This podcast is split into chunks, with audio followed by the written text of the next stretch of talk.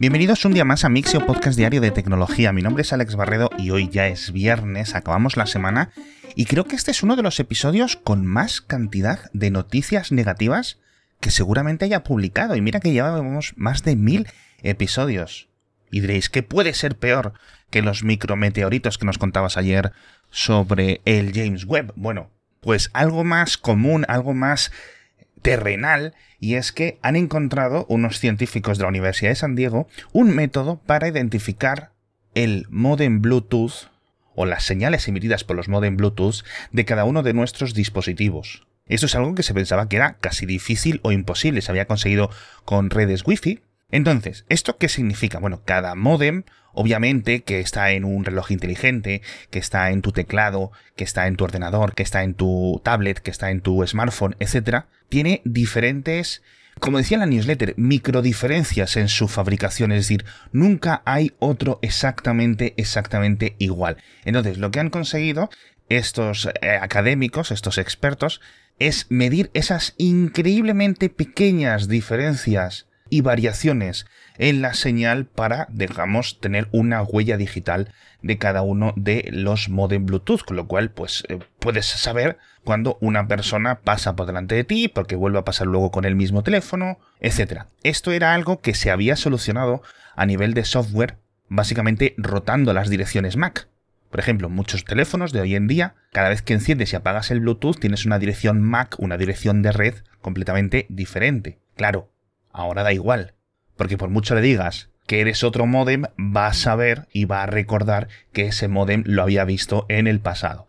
No es un método de momento efectivo al 100%, de hecho las pruebas que ellos han comentado son efectividades del 50% e inferiores, pero obviamente pues esto es cuestión de mejorar la técnica, de mejorar la precisión con la que se toman las mediciones y francamente eh, nos habíamos acostumbrado ya a que Bluetooth no era realmente una fuga de privacidad como si era hace a lo mejor 10 años y muchas personas lo llevamos constantemente encendido porque consume mucha menos energía y porque lo tenemos para todo, para nuestros auriculares, para nuestros teclados, para todas las cosas, ¿no? Entonces vamos a ver si de esto se empiezan a aprovechar diversas empresas atacantes, empresas de publicidad, empresas de seguimiento, bueno, ya sabéis qué tipo de cosas. La única función real es apagar el Bluetooth, pero recordemos que hay muchos dispositivos que, aunque digan el software que el modem Bluetooth está apagado, en realidad no lo está, lo cual es peligroso.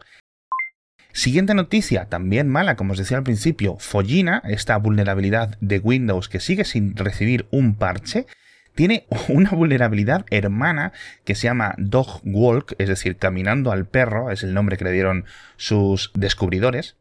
Y curiosamente, también es un 0DI como Follina, y obviamente, como no, estoy yo muy enfadado con Microsoft porque esto se lo comunicaron y también le aplicaron un won't fix, es decir, que no necesitaba o no iba a ser parcheado. Y además se lo comunicaron en 2020.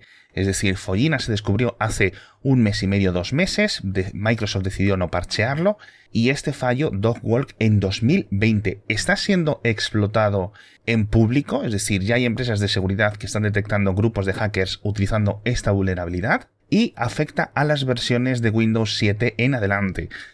Os dejo en las notas del episodio una especie de parche no oficial, pero vamos, el método de infección es muy similar y casi idéntico. En esta ocasión entra a través de Outlook en vez de a través de Word, pero básicamente, o sea, es cuestión de un segundo lo que tarda la infección. En este caso lo que hace es crear un ejecutable o instalarte un ejecutable que arranca con el propio sistema operativo sin que te des cuenta. Una absoluta locura que Microsoft decidiera no parchear esto.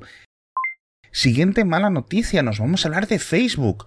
Un reporte de prensa demoledor que dice que Facebook está reduciendo sus ambiciones en realidad aumentada, pero es que en realidad han cancelado un montón de cosas. Hemos hablado en alguna ocasión del proyecto Nazaré, estas gafas de realidad aumentada que Facebook lleva años trabajando. Comentábamos hace poco que Facebook se había gastado más de 10.000 millones de dólares o había invertido más de 10.000 millones de dólares en el último año y medio en todo este campo, en el campo de las Oculus, de la realidad virtual, etc. Y que realmente, bueno, las Oculus son un éxito, pero en cierto sentido es un hardware que está subvencionado. El proyecto Nazaré, este iba a principio, el plan era que salieran en 2024 y en vez de ser un casco de realidad virtual, eran unas gafas con algunas funciones de realidad aumentada. Bueno, pues esto queda completamente cancelado. Dicen que se van a centrar en el proyecto siguiente, van a reubicar a un montón de ingenieros hacia otras divisiones de la empresa y este nuevo proyecto, que lo denominan internamente Proyecto Artemis, es posible que tarde muchos años en salir, con lo cual Facebook ahora mismo ha decidido echar el freno, que no pueden seguir invirtiendo tantísimo dinero todos los trimestres en un producto que va a salir a lo mejor en 2027, que es una absoluta locura gastarse ese tipo de dineros constantemente sin que realmente tengas la fiabilidad de que va a ser un éxito. A lo mejor les pasa un poco como con el teléfono inteligente, el, el smartphone de Facebook, que fue un absoluto fracaso. Otra cosa que queda cancelada, según este reporte de prensa, es el proyecto Milán, el reloj inteligente, ese smartwatch que lo habíamos visto filtrado también hace unos meses, que tenía una pequeña camarita, etcétera, reconocido por Facebook que estaban trabajando en ello. Bueno, pues esto también queda completamente recortado. Aquí parece que no van a seguir trabajando en esta categoría de productos. Y un tercer producto que sí ha llegado al mercado, pero que queda cancelado, es Portal los altavoces inteligentes con pantalla de Facebook, oye, que como software y como dispositivo eran bien chulos, sobre todo los presentados en los últimos años, aunque originalmente fueron de 2018, pues no los van a vender a consumidores. Dicen que quizás sigan vendiendo algunas funciones para empresas, entiendo yo que para salas de reuniones y cosas así. Pero, oye, la verdad es que parece que muy poca gente quería poner un dispositivo con micrófono y cámara en su salón, en su habitación, etcétera, bajo la marca Facebook. Por muy buena integración que tuviera con WhatsApp.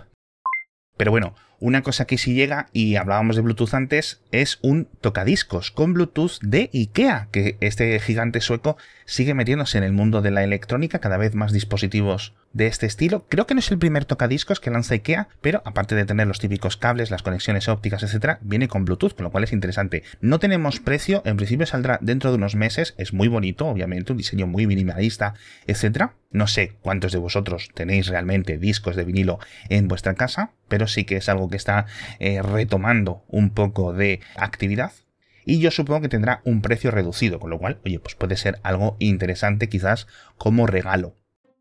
Lo que sí es interesante como regalo, y aquí os cuento el patrocinador, ya sabéis que son las hidrolimpiadoras de Karcher, oye, a lo mejor se lo puedes regalar a tu esposo, a tu esposa, a tus hijos, a tus padres, a quien quieras, para que puedan limpiar tanto dentro como fuera de su casa, la piscina, el coche, la bici, la moto, la terraza, las paredes, el jardín, todo, cualquier cosa. Porque ya sabéis que las hidrolimpiadoras K4, K5 y K7 no hacen apenas ruido porque tienen un motor eléctrico refrigerado por agua y consumen muy poca electricidad, consumen muy poco agua, un 80% menos que una manguera tradicional y dejan todo limpio, limpísimo. Y si entras ahora en karcher.es, hasta finales de junio, te regalan 200 euros en accesorios para tu hidrolimpiadora. Así que ya sabes, karcher.es o el enlace que te dejo en las notas del episodio.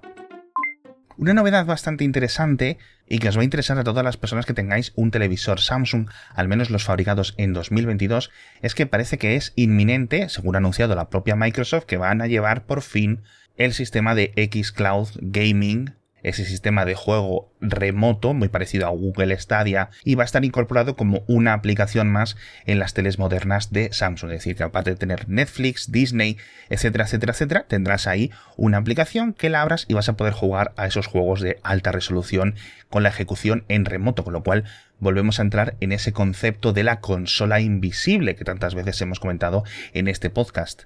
No hace falta comprarse una gran videoconsola, gastarse muchísimo dinero cuando tienes esta posibilidad de jugar directamente con tu tele. Obviamente tienes que tener un mando y pagar la suscripción que sea, pero bueno, poco a poco iremos viendo esto cada vez más y más y más y vamos a ver qué tipo de acogida tiene por parte de los consumidores, porque oye, ¿quieres que no?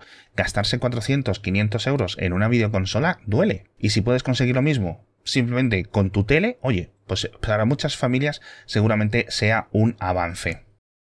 Tenemos muchas más noticias en las notas del episodio. Hablamos de unos científicos o unos académicos eh, suizos que han conseguido calcular los primeros 100.000 millones de decimales de pi, que es un hecho que no tiene mucho de científico, es decir, no hace falta realmente, no hay nada de la física o de la química o de la matemática que se vaya a descubrir con estos eh, avances tan exagerados en el cálculo de decimales de pi, pero que sí sirven para probar y estresar, hacer estas grandes pruebas de presión computacional. Lo han hecho con unos grandes ordenadores y servidores de Google Cloud, eh, muy configurados de forma muy específica para hacer todos estos cálculos, y han estado ahí machacando, pum, pum, pum, pum, pum, y haciendo las cuentas durante 157 días consecutivos para calcular estos 100.000 millones de decimales de pi, que son bastantes. El anterior récord eran 62.000 millones, con lo cual es un aumento brutal.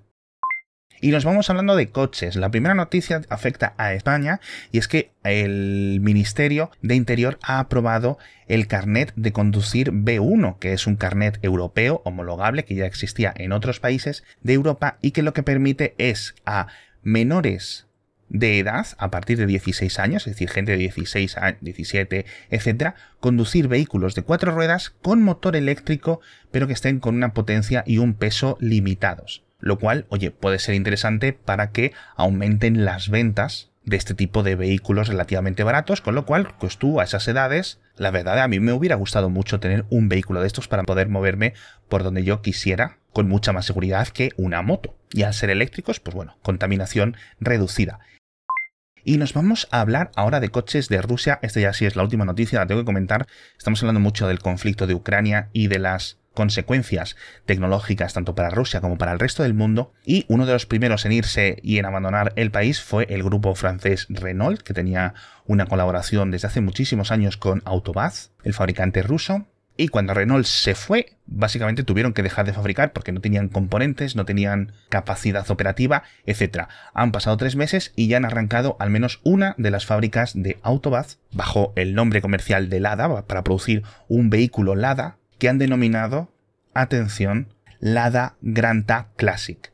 Si sois expertos en coches o si os mola ese mundillo, el Lada Granta es un modelo que originalmente salió en 2010 o en 2011, muy similar al Dacia más básico, básico, básico, básico, ya para su época. Bueno, pues esta versión Classic que han sacado a la venta o que están empezando a producir en estas fábricas de Rusia es noticia por lo siguiente. No tiene ABS, no tiene airbags, no tiene EBS, sistemas de frenado electrónico, no tiene aire acondicionado, por supuesto, y seguramente la mayoría de versiones que están vendiendo no tiene ni GPS, ni GLONASS, ni radio, ni nada. De hecho, el motor que tenían antes, que era homologado con Euro 5, un sistema de emisiones relativamente moderno, lo han quitado y le han tenido que poner un Euro 2. Es decir, estamos hablando de motores homologados en los años 90. Lo típico que llevaba un Renault Clio, porque eran literalmente esos motores, es lo que están produciendo. Es increíblemente alto el daño que está teniendo la industria tecnológica y la industria en general rusa por las sanciones. Esto es lo único que pueden producir y además se ha anunciado en las teles rusas a bombo y platillo como si hubieran sacado un cochazo de la leche. Ya digo, 2022, coches sin airbags y, ni, ni ABS ni nada. Es, es, es increíble. Os dejo enlaces de todo lo que os he comentado en las notas del episodio, ya lo sabéis, muchísimas gracias. Por cierto, a todos los que os habéis apuntado en el Patreon, voy a ver si este fin de semana consigo poner en orden algunos nombres y agradeceroslo en directo. Muchas gracias a Karcher por haber patrocinado toda esta semana. La semana que viene volveremos con un nuevo patrocinador muy especial y nos vemos el lunes, ya os digo, con más noticias de tecnología.